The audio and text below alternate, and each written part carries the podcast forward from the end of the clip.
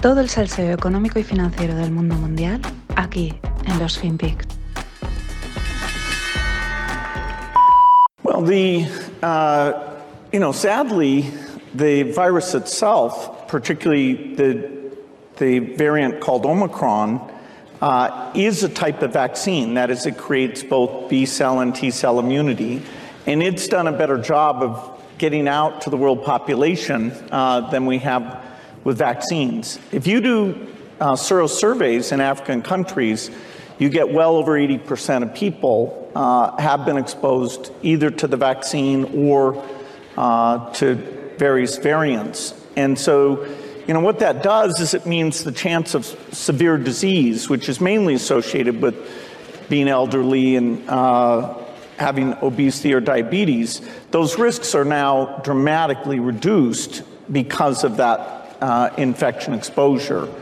And, you know, it's sad. We didn't do a great job on therapeutics. You know, only here, two years in, do we have a, a good therapeutic. Uh, vaccines, it took us two years to be in oversupply. Today, there are more vaccines than there is demand for vaccines. Uh, and, you know, that wasn't true. And next time we should try and make it, instead of two years, we should make it more like six months, which certainly uh, you know, some of the standardized platform approaches, including mRNA, would allow us to do that. So, you know, it, it took us a lot longer this time than,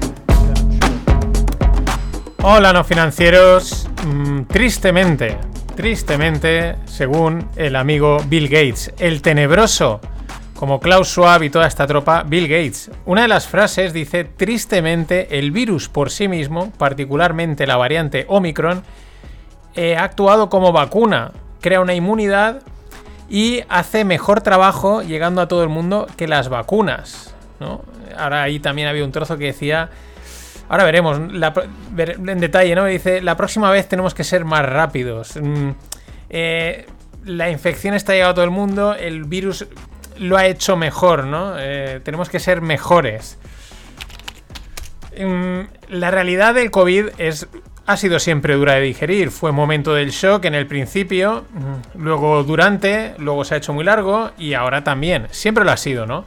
Eh, en este momento los medios eh, están corriendo un tupido velo, porque saben que los datos que ahora tocaría presentar, los análisis a realizar, el debate respecto a todo esto, pues son de difícil digestión para toda la opinión pública, porque duele, duele, duele ver la, la realidad, ¿no? mejor miramos para otro lado y aquí no ha pasado nada. ¿Qué es lo que está sucediendo ahora mismo? ¿no? Eh, daros cuenta de repente, en cuanto ha empezado Omicron, Omicron es un, es un golpe en la cara contra todas las, contra todas las narrativas. Mm, bueno, y ahora ya no pasa nada, ya mm, fuera. ¿eh? No cuentan esta gente. Eh, como Bill Gates y and Company, pues los medios de comunicación no cuentan con que a estos les da igual todo, ¿no? Ellos tienen su plan, no hablo de conspiraciones, pero ahora lo explicaré lo que, a lo que me refiero con el plan, y eso es lo que les importa, y por eso a Bill Gates eh, no se calla, y pues con toda la desfachate del mundo, dice en la cara, en un foro, porque esto no es un, un, extracto ahí que le han pillado saliendo del restaurante y le ha dicho, no, no, esto es un foro, eh, o sea, muy público diciendo tristemente, o sea, Tristemente, eh, la naturaleza lo ha hecho y nosotros no. Eh, acojonante. A mí me parece que el plan de Bill Gates es este, demostrar que pueden batir a la naturaleza, ¿no? Él lo que quiere a lo mejor es, al volver a ser el mayor millonario del mundo, ha cogido el objetivo de las partes estas de, pues, mm, vacunas, sanidad, etcétera, y quiere eso, demostrar que pueden batir a la naturaleza, ser mejores que lo que nos ha hecho sobrevivir como especie hasta hoy. Por eso dice tristemente. Y lo terrorífico es que luego dice la próxima vez. Y la verdad, visto lo visto, uno ya duda de si la próxima vez es que surja una pandemia mm, por azar natural, lo cual puede suceder, o por planificación, porque da a entender eso, es que es lo que da a entender, tristemente, no lo hemos conseguido la próxima vez, ¿no? Además, parece que lo diga como muy inminente, cualquier otra persona diría, Buah, de aquí a que haya otra próxima vez, aquí han pasado muchos años, ¿no? Aunque por suerte para nosotros los mecanismos naturales y el azar vuelven a ganar por goleada. Es así. Recuerda, los que habitualmente perdón, los que actualmente habitamos el planeta somos el resultado de una selección genética que ha sobrevivido a otras pandemias y enfermedades infinitamente más mortales y dañinas. Eso no quiere decir que no haya que apoyarse en la medicina, pero mm, pues es que la, naturaleza es así. Ya digo, sea un virus natural de laboratorio o un mix de ambos, no, no lo sabemos, pues la naturaleza, la del cuerpo humano y la de los seres vivos, como ser bacterias, virus, pues es fascinante, es imprevisible y es imbatible. O no hay sorpresas, pues hay sorpresas constantemente con enfermedades, sorpresas para bien y para mal. Y este es el ejemplo, o sea, Omicron ha llegado para decir, esto se acaba. Igual que habrá pasado en otras pandemias y no habían vacunaciones masivas. Estas élites juegan a ser dictadores, como está haciendo el señor Trudeau, o dioses, como el Bill Gates y la tropa que lleve detrás. Al menos, por lo menos, también salen perdiendo. Su plan hace aguas. Perdemos todos, pero ellos también.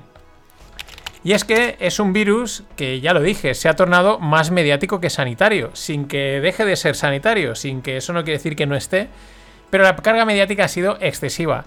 Y Omicron ha llegado para acabar con toda la matraca, literalmente. Todas las restricciones empiezan a desaparecer sigilosamente, ya no se les da el bombo que se le daba a cuando se ponían, ¿no? De repente enteras que fuera mascarillas, que esto ya no hace falta, eh, país por país, comunidad por comunidad. Eh, es muy curioso, ¿no? Porque ya el miedo no vende tanto y, y puedes también despertar de, uy, ahora sí y antes no. ¿Qué me estás contando?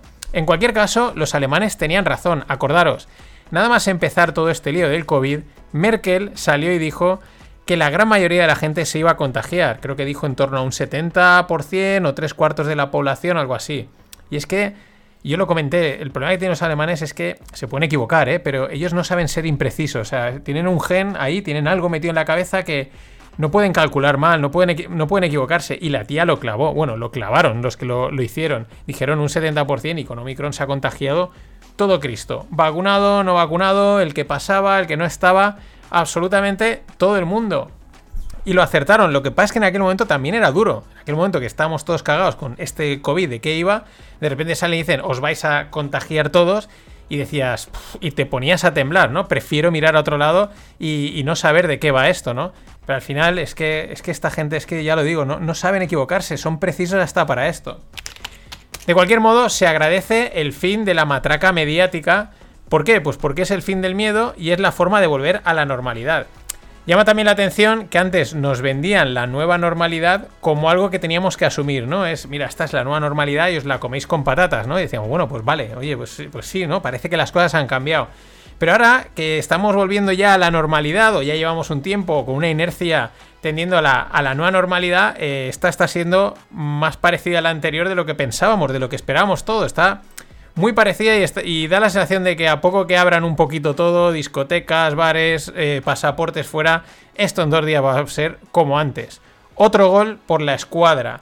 ¿Han cambiado cosas? Sí, algunas se han acelerado puntualmente, pero al final, en términos generales, si nos damos cuenta, volvemos al mismo punto en el que nos quedamos, hemos perdido un añito y medio, y al mismo ritmo que seguíamos de evolución social, tecnológica, unas cosas avanzan más, otras más, menos, de repente aparece esto y, damos el salto.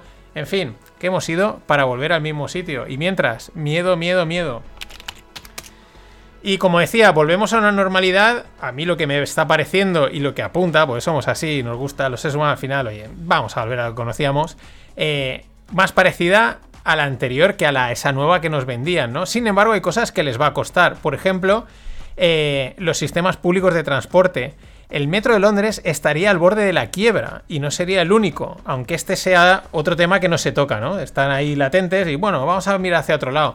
La verdad es que es lógico el parón de la pandemia, más las reticencias en mucha gente aún vigente, pues eso, a mezclarnos, eh, a meternos en masas, aunque hay gente que lo tiene que hacer sí o sí, pues está haciendo estragos en todas las arcas de los sistemas públicos y privados de transporte, eso lo sabemos. Los niveles de uso se han recuperado respecto a hace año, año y medio, pero es que siguen muy lejos de lo que era en el 2019. Se estima que aproximadamente, en términos generales, un 40% por debajo. Claro, yo estoy convencido que volveremos a pelotonarnos sin ningún problema y a, olerle el sobaquito en el metro al que tienes enfrente, al que no se ducha, que pasaporte para los que no se, para los que no se vacunan, pero oye, un pasaporte para los que no se duchan tampoco estaría nada mal.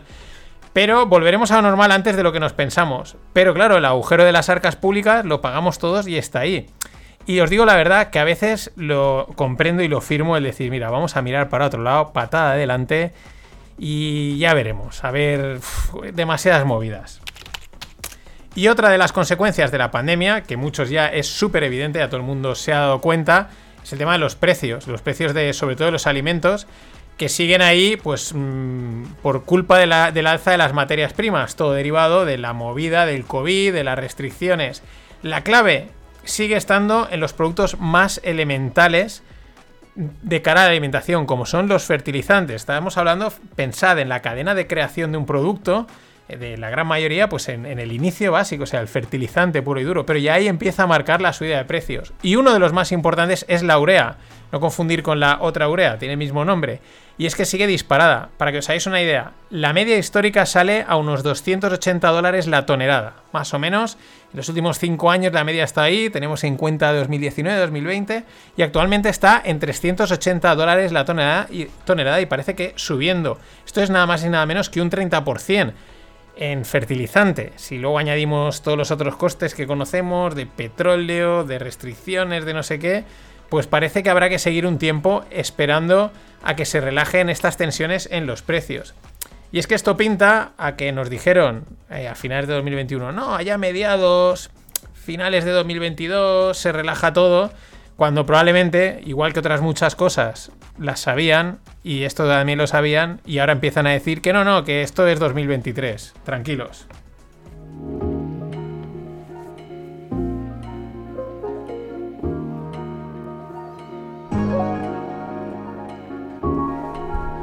Debería hacer promo, pero es que se me olvida. Vamos con el mundo tequi. Así somos.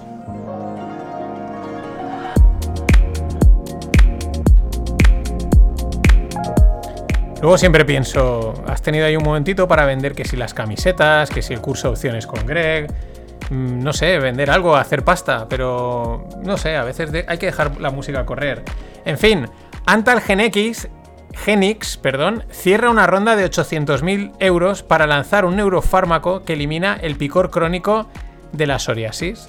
A ver, es una ronda habitual en los últimos tiempos. La verdad es que la noticia, a ver, mola, pero tampoco es que sea como otras que suelo comentar, que son más de cifras más disparadas o cosas así, ¿no?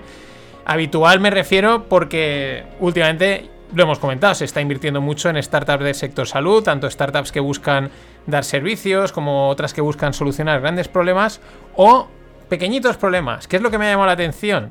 Eh, la reflexión, el pensar la cantidad de pequeñas molestias, dolores, picores crónicos que quedan por investigar quizás al no ser mortales, forman parte de una enfermedad y se asumen como comunes, ¿no? Dentro de, pues mira, este es un efecto, pues tienes que convivir con este, con que a veces te pique, con que a veces te moleste, con que vas a tener un dolor, ¿no? Ah, vale, pues venga, pues, pues tiro con ello, ¿no?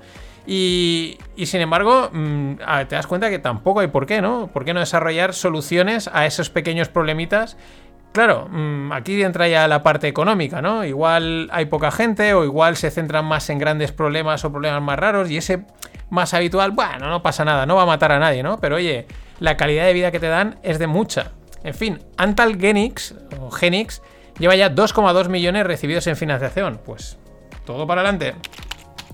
Y la noticia del fin de semana en la parte cripto va a ratos. La, verdad es que últimamente digo, esto está como apagado, ¿no? ¿no? No sé, es verdad que como el precio está cayendo, no se oye muchas cosas.